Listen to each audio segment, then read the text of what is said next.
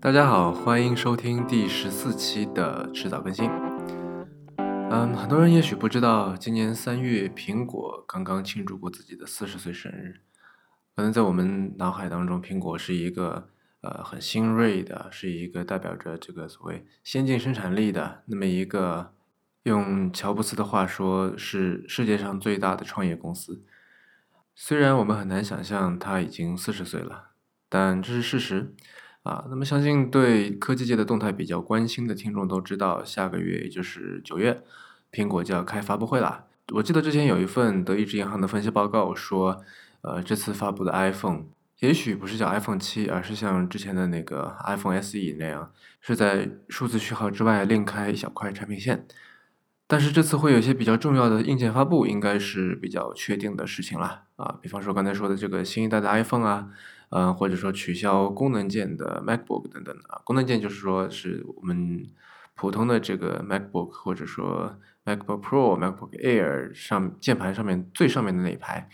啊，就是是调节屏幕亮度、调节音量，就是从 F 一到 F 十二那一排键，啊，那这排键有可能会被取消，然后代之以一个屏幕这样。那关于产品预测，其实网上有不少的消息，而且我个人觉得做预测，除了能够为二级市场的这个投资行为，如果你炒美股的话，如果能够为你的这个在你在你股市的投资行为稍微提供一些参考，其实对于普通用户而言，也就是看看热闹。所以我今天不是想要做什么预测，而是想聊两篇关于苹果的文章。我们都知道，苹果公司有个传统，就是在发布重要的产品之前，会找他们比较熟悉的、比较符合他们调性，换句话说，也可能是比较听他们话的一些媒体来做一波 PR。所以，呃，这次他们又来了。然后，在发布重要产品之前，他们会找那些平时比较神秘的那些高管出来做专访。比方说，这两篇文章之一的那个 Fast Company 快公司啊，就采访了像 I D Q、Craig Federighi 和 Tim Cook。啊，这些也本来是想要在一篇文章里面想采访，同时采访到他们三个人，其实非常非常困难的。除非是吧，是这么一个特殊的时间节点，除非你是 Fast Company，除非你是 Rick t z a l l y 对吧？嗯，我们知道他是那本书，就是啊，Becoming Steve Jobs，成为史蒂夫乔布斯的那本书的作者。其实这本呃，Becoming Steve Jobs 是比。中信出版社引进国内的那本《乔布斯传》是更受苹果公司内部的肯定的。那他在某种程度上可以算是铁杆果粉了吧？也可以看作是苹果借他的口来对公众做一次发声。也许平时比较关注科技界新闻的朋友都会感觉到，苹果似乎目前进入了一种很奇怪的境地啊。虽然它目前依然是一个非常非常巨大的公司，其实也就是世界上最大的公司。但是好像现在有一种风声鹤唳或者说十面埋伏的感觉，比方说，呃，Forbes 就是福布斯杂志说 Apple is doomed，说苹果已经被诅咒了，苹果已经不行了，是吧？那另外一个科技媒体、科技网站叫 The Verge，说苹果是 user hostile and stupid，说苹果又蠢而且又绑架用户，啊，那关于 Tim Cook 本人也有一大堆的这种。我觉得有点人身攻击这样的言论。的确，苹果经历了从 iPod 到 iPhone 再到 iPad，呃，这一段时间的冲刺以后，现在其实慢慢的增长在放缓，而且在这个当中，其实出了一些怎么说呢，不大不小的篓子吧。比方说这个2012年，对吧？那个苹果的地图出了一大堆的事情，然后最后导致 Scott Forstall 离职，让 Tim Cook 出来写道歉信，啊，比方说那个。iPhone 六加它出的那个刚出的时候弯曲门呐，什么前置摄像头的偏移呀，对吧？还有比方说这个 Apple Pay 搞了半天，最后还是是吧不温不火，也没有成为人们没有如预期那般成为一个怎么说无现金社会的一个标准的一个支付手段嘛，啊，然后呃很有名的那个 John Gruber 在他的博客 Daring Fireball 也说。Apple Watch 无论是从预期还是在结果上面都不如他想象的那么好，啊，其实这也算是蛮严厉的一种批评了，因为我们知道 John Gruber 一直都是，我觉得他算是比较，如果是一定要说黑或粉的话，他其实比较算是粉苹果的吧。而且 Darren Fireball 也有很多很多的文章，其实都是跟苹果相关的。另外就是在 iOS 10的 Public Beta 出了以后，嗯，大家都发现 Apple Music。的功能实在是太多了，然后越来越像这个他们之前收购那个 Beats Music，啊，有的人甚至说它的功能、它的界面设计的太乱，简直像是微软的作品。那还有一些可能中国的听众不是特别熟悉的，比方说像 Apple TV 的界面啊和遥控器，就新的那款啊，Apple TV 的界面和遥控器都很糟糕。它现在改成了在遥控器上就可以直接使用 Siri，然后这个其实用户体验不是特别好，甚至不如 Amazon Fire TV，就是呃亚马逊公司自己出的一个我们叫什么电视盒子。然后总结下来，其实。最大的一个指责或者最大的一个责备是说，苹果同时在做太多的事情。比方说，呃，你出一个手表就好了嘛，对吧？还让你出各种各样表壳，出不同的定位，甚至出一个特别特别贵的一个天价手表。然后除此之外，出一大堆的表带啊，然后你出 iPhone、iPad，然后还出各种各样屏幕尺寸。嗯，甚至还有一直有这样的传闻嘛，说苹果在做车，对吧？他花了一大笔这个 R&D 的费用在这个上面。然后这些不禁让我们想起，呃，史蒂夫·乔布斯曾经说过，他说说不其实是最难的啊，无论是你是面对这个新的功能、新的产品，呃，新的商业机会或者新的那些怎么说呢？呃，你觉得很厉害那些人，其实在这个时候说 yes 的难度其实是要低于说 no 的啊，只有你足够的勇敢，足够的对自己在做的事情有信心，你才敢去说 no 对。吧，这个事情我不做，我只要做我手头的事情就好了。这样，那现在这个情况，其实，在九十年代中期其实有过一次先例啊。那个时候，苹果的产品线上充满了各种各样的东西，那有的想法特别好，有的可能想法不咋地。比方说，像苹果出的那个 PDA Newton 啊，那这个其实苹果自己也一直把它当做一个调侃的对象，作为一个自嘲的对象来说。如果说上面的这些指责是比较感性的话，那其实从数据方面来讲，苹果现在也是陷入到了一个相对来说不那么顺利的一个境地吧。那么，苹果刚刚发布的这个季度收入其实是十三年以来第一次同比降低了百分之十三啊。然后，作为主营业务的 iPhone 的销量又下降了百分之十六。嗯，我们知道这个智能手机占苹果的总收入高达百分之六十五，所以这其实是一个挺令人警惕的一个信号吧。然后。啊，它那些竞争对手，比方说这个 Google、Facebook、Amazon 或者微软，啊，都在开发下一代的产品，比方说 AI，比方说 VR、AR 这些，啊，那苹果都没有什么动作。然后在 AI 方面，嗯，苹果的 Siri 风评也不是太好，对吧？其实大家现在最喜欢的是 Amazon 出的那个 Echo 啊，它里面的那个 AI 叫做 Alexa，它这个季度的营收达到了五百零六亿美金，其实比 Google、YouTube 那个母公司 Alphabet 跟 Amazon 同时期加起来还要多，然后比起那些可能有大量的营收，但是赚的钱，也就是利润率不怎么高的公司来讲，苹果在五百零六亿美金的这个营收基础上面，可以达到一百零五亿美金的盈利，然后这个盈利其实比 Alphabet 加亚马逊加 Facebook 加微软这些四家加起来还要多，所以听起来是不是好像还不错，对吧？虽然说增长放缓，虽然说创新无力，但是人家毕竟日子过得还不错。如果说你，呃，进行一个纵向的对比，在这样一个所谓的嗯创新也达到了一个瓶颈，然后呃科技发展，尤其是互联网科技的发展也达到一个瓶颈。我们知道，呃，英特尔在前段时间也修改了它原来那个 TikTok 那个流程，对吧？原来从原来的两年一次大更新变成了三年一次大更新，然后摩尔定律基本上也在实际上已经算破产了吧？我觉得，如果你考虑到这些，似乎呃。苹果公司也好，或者说 Tim Cook 作为呃乔布斯的继任者也好，做的还算可以，对吧？呃，Cook 在任的五年，苹果公司的收入翻了三番，然后员工翻了两番，然后进行了一大堆全球化的事情。嗯，但是我不是要为苹果在洗白，也不是要为他辩护。他赖以为生的手机市场的上升空间的确在萎缩。一九九七年的时候，呃，Clayton Christensen 曾经写过一本书叫《The Innovator's Dilemma》。啊，我们中信出版社，我记得是在二零一零还不知道一一年的时候引进了中文版，啊，中文版的译名叫做《创新者的窘境》，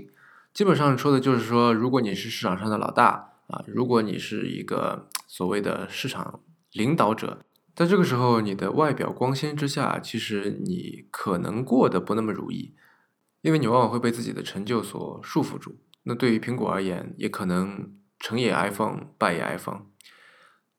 今天想呃聊的这两篇文章，刚才一篇说了是来自 Fast Company 啊快公司，另外一篇是来自华盛顿邮报。在华盛顿邮报那篇文章的，其实它是个访谈了啊，对于这个 Tim Cook 的访谈。那么在那篇文章的开头，他做了一段描述，说他走到这个办公室里边，然后看到 Cook 的桌子上面放着玫瑰金的第十亿部啊，在地球上卖出去的手机。然后他又提了一些数字，说二零零一年手机已经占了百分之四十四的这个总营收啊，现在已经接近三分之二了。我们刚才说是百分之六十五嘛，所以两篇文章里都提到了说，嗯，那苹果接下去应该怎么办呢？对吧？就是苹果已经有大量的这个。这个业务大量的资源都绑定在了这 iPhone 上面，然后无论是 iPhone 还是智能手机市场，它都是一个逐步在冷却、逐步在下滑，或者说日趋平稳吧，这么一个市场。两篇文章都提到了这么一个算是非常显然的一个问题。然后 Cook 的回答，我觉得还是一种比较实诚的态度在说吧。他说：“啊，虽然可能永远都不会有像 iPhone 那样。”啊，地球上每个人都想要的这个产品啦，但是这并不意味着苹果不会继续保持是一个伟大的公司啊。然后他还说，嗯，我觉得他的这个言下之意其实是希望用户去降低期望值啊。他说，就很多人都拿别人宣称要做出来的东西去跟苹果的现状去相比啊，然后就是，哎，你怎么做不出来这个？你看人家说要做这个，你怎么不做？人家说那个你怎么不做？啊，感觉是 有那么一点委屈吧，因为这个 Tim Cook 在。呃，我记得是在《华盛顿邮报》那篇文章里面也说，说当苹果的 CEO 是一份非常非常孤独的工作。但如果我们换个角度来看，我觉得这其实是件有点荒谬的事情，因为背负着很高的期望，背负着无论是用户还是市场，甚至竞争对手的很大的期望，我觉得是一种啊，你作为市场老大，你作为全球市值最高的公司所要交的一种税，对吧？这是你必须要去担起的责任。嗯，现在呃各大公司都在搞 AR、VR，然后只有苹果没有动静，对吧？那个 Facebook 收购了 Oculus，然后现在出了一款大家都知道的 Rift，然后他还帮啊手机界的这个三星做了 Gear VR，然后现在在里约奥运会上面搞 VR 直播，啊，那台湾的 HTC 找到了呃 Valve 做了一个东西叫 Vive。那谷歌不用说了，它现在正打算要做 VR 界的安卓。微软前段时间，我记得是八月初发布了一个开发者版本的 HoloLens，然后虽然名字叫做开发者版本，但你不一定要是开发者才可以用，或者才可以买啊。其实你只要花钱都可以买到。在华盛顿邮报那篇文章里面，呃，他就问到了 Cook 对于 AR、VR 的看法，然后 Cook 其实语焉不详，那这个其实也在意料之中。我们其实也不期望他说出什么他们公关部门还没有发布的消息。但他的回答里面，我觉得很有意思一点是他完全没有提 VR，他只说嗯 AR 非常有趣，说是 extremely interesting，然后也是极端的有趣啊，然后说我们正在做很多相关的事情，但是就是做什么呢？也不能不能跟你说，嗯，也许在未来可能很快，可能很久，我们不知道苹果到底是个什么样的情况。然后另外一个事情，我们可能感觉苹果就算不是落后，也不是做的最好的，就是 AI。啊，那苹果的下面的 AI 就是 Siri 了。华尔街日报问了一个问题，说你打算怎么样去赶超现在这些啊什么亚马逊、谷歌、Facebook 等等这些公司？然后 Cook 其实非常敏感，他说你问这个问题，你问你用赶超这个词，感觉好像我们是落后了，对吧？然后他说我不觉得我们落后了。那他从这个苹果公司 CEO 的角度，肯定只能说，哎，我们的 Siri 有多好有多好。然后在另外快公司那篇文章里面，他提出了两点。然后，因为我之前说了这篇文章，我觉得是出自一个资深果粉的笔下，所以他通篇是其实有点像在为果苹果在发声吧，呃，也也有可能是像我刚才说的是苹果在借他的口来发声吧。然后他提了两点，说就是来证明 Siri 其实还是一个不错的 AI 产品。他第一点就是苹果一直在改善 Siri 背后的技术，我们知道他们最近做了一系列的收购，对吧？另外就是苹果一直在寻找 Siri 的新的用例，或者说新的这个使用场景。那我觉得其实这两点非常普通啊，它并不能够证明说 Siri 是一个很好用的公司，因为我相信啊，所有的其他竞争对手，无论是大公司、小公司，哪怕再小的公司，也在做类似的事情，对吧？这就是很一般的科技公司都是会做而且应该做的事情。所以这一点上，我觉得它其实嗯算是提了一下，但是又没有说透啊，还有有着浓浓的这个公关稿的意味吧。那下一个点是，嗯，似乎乔布斯去世以后，Cook 之下的这个苹果，好像失去了之前的那种啊，不停的创新，不停的做做颠覆，不停的推出那些令人觉得啊特别的惊艳的一些产品的一些能力。哈佛大学有一个组织叫 Clayton Christensen Institute for Disruptive Innovation，啊，其实以我们刚才提到那个 Clayton Christensen 命名的啊，然后其实 Christensen 是哈佛大学的一个教授，然后这个组织这个中心里面的一位研究员，他做了一个估算，然后算出来。他说，基本上苹果能够从每位顾客身上基本上能够赚到四十美金一个月。然后，如果你有听过我们之前那期讲互联网广告的节目的话，可能你就会知道，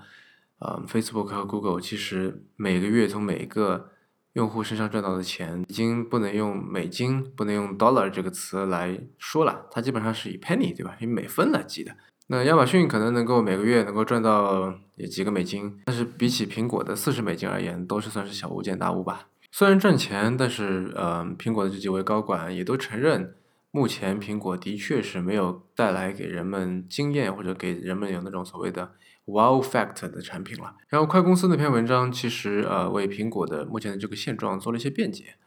啊，他说了三点，这第一点是说革命性的瞬间，就是所谓的 breakthrough moments 啊，它是依靠渐进性创新所带来的。所谓的渐进性创新，就是类似苹果现在的这个。新产品思路吧，就是我可能在计算性能上好一点，屏幕分辨率上好一点，摄像头功能好一点。那它里面提到这一点，其实有那么一点像我们之前说的，像我们之前在中学学的唯物主义价值观里面说的量变引起质变，对吧？就说啊，现在这些都是量变，然后你也不知道它什么时候会质变，但是就是量变也是好的，对吧？第二点就是说，呃，哪怕没有一个颠覆式创新。这些渐进性的创新也带来了很显著的好处。那当然了，我们现在说啊，手机屏幕更大了，运行的这个速度更快了，然后多了一些这些可能没有那么呃给你带来巨大改变的一些功能，比方说什么 Force Touch 啊，比方说这个呃 Apple Watch 这个产品本身，对吧？没有特别大的改变生活，但是它你说它不是创新吗？它也是创新啊。然后它第三点是说，新科技的普及需要大众做好准备。那这个当然，呃，因为苹果无论怎么样，它都不是一个大学，是吧？它不是一个纯科研机构，它是一个商业公司，它是一个做产品出来卖的公司。那它既然出来做产品，它提供这个供给，当然是要有对应的需求，它的这个商业行为才能够成立。那其实这三点在说的，其实都是呃偏硬件方面的创新。然后我们知道，嗯，在软件方面，其实苹果也做了一些，不能说一些吧，很多尝试。是吧？比方说 Apple Music 啊，iCloud Storage 啊，包括一些我们知道很多很多所谓订阅制的一些服务。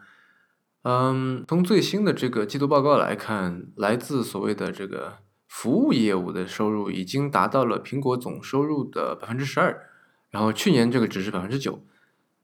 然后光这个来自服务业务的这个收入本身已经超过了 Facebook 的总收入，所以我们也看这是一其实是一个非常非常大的市场。也许我们都记得，嗯，乔布斯曾经在初代 iPhone 的发布会上引用过一句话，说：“真的在乎软件的人，应该去自己去造硬件。”这句话显然啊，反过来也是成立的。真的在乎硬件的人，应该自己去做软件。所以现在苹果做了很多软件方面的服务，我觉得，呃，某种程度上也算是跟苹果的整整体的这个基因相吻合的吧。我记得库克刚刚上任的时候，呃，也就是乔布斯去世的六周前。在苹果公司内部做了一次讲话，然后就强调说我们不会发生改变的。但是其实最近发生了很多改变，对吧？然后那个啊，华盛顿邮报就问他说：“你以前说不会变啊，现在怎么又变了？”然后库克说：“我们其实啊，就是可能有些变化，但是这整个我当时说的其实是这个我们苹果公司的 DNA 不会改变，我们的这个啊北极星，我们的这个大方向，这个使命不会不会改变。”啊，那。在快公司那篇文章里面，他提到说，库克现在人状态不错，虽然从上次采访到现在已经损失了一千八百亿美金的市值了。呃，我们知道，虽然最近这几年有回升，但是如果你是按照那时候来比的话，其实现在的苹果股价算是非常的低了。库克人本身还是很有精神，然后说是五年过去一点都没老，我不知道这个出自果粉的描述到底是否客观呢？虽然现在有很多人都在怀念乔布斯啊，甚至有很多那些比较低质量的文章，就是经常出现在微信朋友圈里面那些文章，有那么一点把他神化的趋势。但其实乔布斯也犯过不少的错，呃，除了之前令得他被踢出公司的那个 Lisa 之外，还有其他回归之后啊，不，我们都感觉好像什么皇王者回归啊，回归以后就苹果公司就开始腾飞，对吧？开始终于找到真命天子什么的，但其实。嗯，他也出过一些乱七八糟的事情，比方说这个一九九七年第一代 iMac 配备的那个基本上没法用啊，备受吐槽那个鼠标，嗯，或者说二零零一年的 Power Mac G4 啊，这个项目其实一年以后就被砍掉了，啊，还有二零零五年他跟摩托罗拉合作了一个音乐手机叫 Rocker，啊，我们可能可以把它看作是做 iPhone 之前的一次试水吧。还有就在之前的 iTunes 上面，不知道有没有人记得有一个曲目推荐功能，带有一点社交属性的叫 Pin 啊，反正现在也没有了。那这些算是乔布斯犯过的错吧？跟这些错相比，我觉得库克之下的苹果还没有犯过特别特别大的错误啊。如果要说错的话，可能就是之前提到的这个二零零一二年的地图事件了。啊，我们知道当初，嗯，我记得那是我人生中第一台 iPhone，是一个 iPhone 4S。原来苹果是跟谷歌合作，然后它里面的那个 Maps 那个应用是采用了谷歌地图。然后在一二年的时候，他决定呃放弃跟谷歌的合作，然后采取自己来制作这个地图。那么其实做的一塌糊涂，出现了很多对于地图应用来说比较致命的错误啊。那基本上就是说，哈，不该有的地方有了不该有的东西，然后该有的地方没了该有的东西，对吧？嗯。一个什么地址标标注错误啊，什么一个路开着开着就开到海里去啊，等等这些乱七八糟的事情。然后我听说，呃，当然算是野史吧。库克当时让那个负责苹果软件开发的 Scott Forstall，也就是算是乔布斯治下的时候的一位一员大将，也是一员老臣呐，让他出来说你你来签字道歉，这样。然后 Scott Forstall 不愿意，那他最后就把这个啊，Fossil 给清除出了公司，让他自己亲自出来。在网站上面发了一篇公开信，然后最后就是我们做的各种各种不好，对吧？我们表示歉意，然后最后签了个名，签上自己的名字，算是出来担当了一回。然后现在在负责呃地图应用的 IDQ，他算是为当年的这个错误就是稍微辩解了一下吧。他说，当年我们这帮人全部都生活在 Cupertino，对吧？就是苹果总部的所在地那个那个小镇啊。然后在 Cupertino 这个地图用的蛮好的呀，然后就是所以他们完全都没有看到这个问题。啊，其实呃，这个问题也是出在怎么说呢？除了 Cupertino 很多其他地方啊，也许是因为苹果的工程师对于 Cupertino 比较熟，所以就在 Cupertino 一带，反正这个地图还是挺好用的。所以就是当时他们完全没有看到。然后出了这个地图门之后，那个 IDQ 就说，他说我们当初没有能去做一些啊大规模的用户测试，但是现在我们做了。所以我们现在看到啊，苹果已经改变了它的开发流程，引入了更多的测试，啊，更多的这个消费者反馈环节。那这其实是当年这乔布斯肯定就不会做的事情了，啊，比方说二零一四年的时候，呃，那时候是什么 Yosemite 吧，也就是现在这个嗯 OS Ten 十点十一啊，但即将会改名叫做 macOS。那在那年就已经开始了大规模的用户测试。然后从去年开始，他们开始测试 iOS，因为我们知道，呃，因为刚才说过，苹果的业务其实大量依靠 iPhone 嘛，所以 iOS 其实它最重要的一个操作系统，对吧？那从去年开始，iOS 也开始开放用户测试。我们现在知道这个啊，iOS 10出了这 public beta，以前是只有开发者才有这种版本，因为你要拿去做开发嘛，可能提早给你，对吧？然后我们如果有开发者朋友的话，可以借他们的手机看一看，啊，但现在。作为一个用户，你也可以参与到这个测试当中了。然而说一千道一万，呃，无论是做怎么样细节上的改进，无论是做怎么样的流程或者制度上面的改进，这个，啊，这个第一啊，苹果的业务非常依赖于手机，嗯，第二，全球的智能手机市场目前都陷入一个增速放缓那么一个态势，啊，这两点是无论如何也逃不掉的。那么库克算是啊，如果用圈内话说叫给投资人讲故事吧，以这种方法。来说，你看现在苹果进入了很多别的领域，对吧？比方说像这个媒体娱乐啊，里面有 iTunes、Apple Music 啊，以及一些其他他们收购的公司在做的事情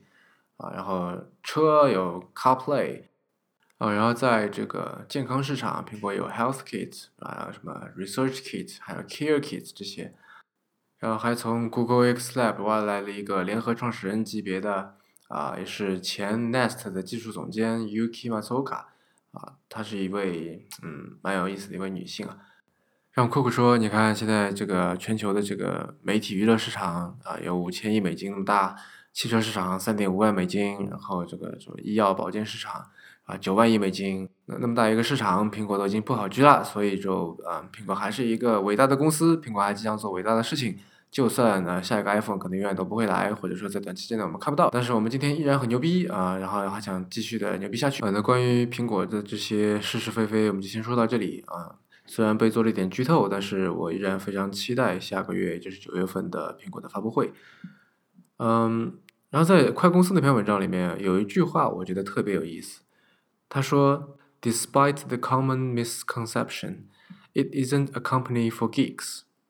但是他说的是苹果，就说他说尽管有着普遍的偏见，但是苹果不是一个给 geek 准备的公司。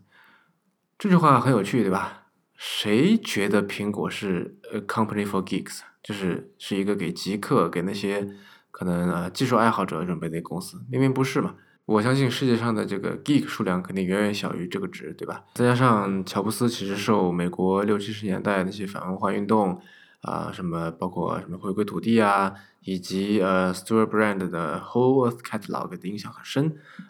这本书或者这本杂志、这本 MOOC 在。他在斯坦福大学的一次毕业演讲上面还引用过，也就是著名的这个 “Stay hungry, stay foolish”，啊，我还买了那一本杂志，然后把它裱起来，挂到了公司的墙上。所以，嗯，我也算是一个可能程度没有那么深的果粉吧。然后，《Whole Earth Catalog》这本书的副标题叫做 “Access to Tools”，所以它其实很讲究工具这个概念。那乔布斯其实也把电脑或者手机都看成是一种工具的，而工具肯定不是 geek 专属的。工具应该属于某一个人。我们知道乔布斯很喜欢把电脑比作给心智的自行车，也就是呃，bicycle for the mind。啊，在可考的在公开场合下面就说过好多遍。我们知道，就是如果你去 YouTube 上搜这个视频的话，你可以搜出好几个不同版本来，然后他去做说的这个差不多的话。啊，简单来说就是呃，Scientific American 就是科学美国人这个杂志上面曾经登过一篇文章，然后做了一个。呃，包括人在内的所有动物在移动时候的能量效率排名，啊，所谓的能量效率，也就是说你每前进一公里要消耗多少能量，那排下来，秃鹰的效率是最高的，人类大概在排名表靠后三分之一的位置。然后文章作者并没有到此结束啊，他又对比了骑着自行车的人跟其他这些所有动物的这个能量效率排名。然后这回人类就靠着能够制造工具，一下子到了榜首，而且把秃鹰和其他一堆动物都远远的甩在了身后。那乔布斯所以就说，这是电脑对我的意义啊！对我来说，电脑是我们有史以来造出的最非同凡响的工具，也就是等于给我们的心智的那么一辆自行车。我做了一些小小的研究啊，发现它最最早可以追溯到一九八零年的那一次内部的 presentation 啊，那时候其实还没有 Macintosh 啊，当然也还没有互联网。然后从那次开始，乔布斯在公开场合像刚才说的说了一遍又一遍，然后这个呃概念也成了 Macintosh 的一个著名广告。然后今年三月，苹果为自己的四十岁生日制作的那一段四十秒的视频里面，也有这个 “bicycle for the mind” 这样的字样一闪而过。时至今日，给心智的自行车已经成为了一个经典的比喻啊。但是，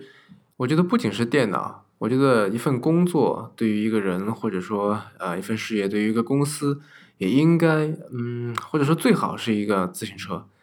其实我非常感叹自己的幸运，我觉得我真的是入对了行，也就是做了这个啊投资人这件事情。我觉得有了这份工作，我才得以最大的容忍度和好奇心去见那些有意思的人，啊，琢磨有意思的事情，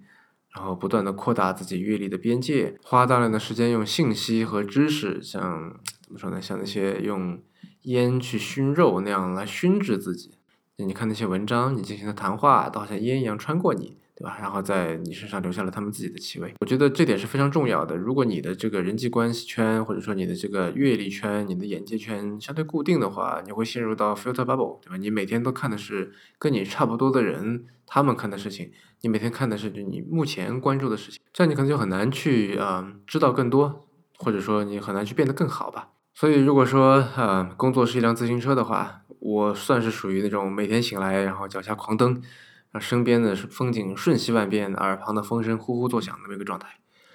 当然，我知道我也应该感谢现代社会发展的带来的这个分工细化啊，或者说科技发展带来的效率提高。但是我知道，同样情况下，对于很多人来说，日常生活也许就像是健身房里面的那个，就是叫什么自行车机，我我不是很确定它叫什么名字，好像叫动感单车还是什么。呃，且叫它叫自行车机吧，它跟真正的自行车其实很像，对吧？它都是要发力才能运作的器械，然后这个发力的原理啊，这个感觉都差不多。但唯一的不同是说，你在那踩一小时，你虽然踩得汗流浃背，但是你依然在原地。我觉得，说不定每个人一开始都是希望踩着自行车到处跑的，而不是坐在一个自行车机上面。但是不知道从什么时候开始，你这个胯下的这个坐骑就停了下来，最终变成了一台只蹬不动的自行车机。也许这是一个更符合人性或者更符合所谓的商业定律的结果，但是正因为如此，我觉得从自行车机到自行车才是一个更值得为之努力的过程啊，同时它也是一个令人更享受的过程，对吧？而从自行车到自行车机，则是一种我觉得最糟糕的情况之一吧。那作为一个不算特别铁的果粉，呃，我希望苹果公司不要坐在一台自行车机上原地踏步。啊，也希望他们躲在幕后偷偷开发那些产品，最后能够让大众惊艳吧。那这次我们就聊到这里。您刚刚收听的是迟早更新的第十四期，这是一档以科技创新、生活方式和未来商业为主要话题的播客节目，也是风险基金 Once Ventures 内部关于热情、趣味和好奇心的音频记录。我们鼓励您给我们任何意见或反馈。如果您有什么好的想法，向我们来聊一聊，也可以来信告诉我们。啊，我们的新浪微博 ID 是迟早更新 FM，电子邮箱是 embrace at weareones.com，拼法是 e m b r a c e at w e a r e o n e s 点 c o m。迟早更新网站的网址就是邮箱的后缀，您可以在页面右上角找到页面链接。嗯，您也可以在 iOS 自建的播客 App 或者各大播客平台搜索“迟早更新”进行订阅收听。我们希望通过这档播客，能让熟悉的事物变得新鲜，让新鲜的事物变得熟悉。嗯，我是任宁，我们下期再见啦。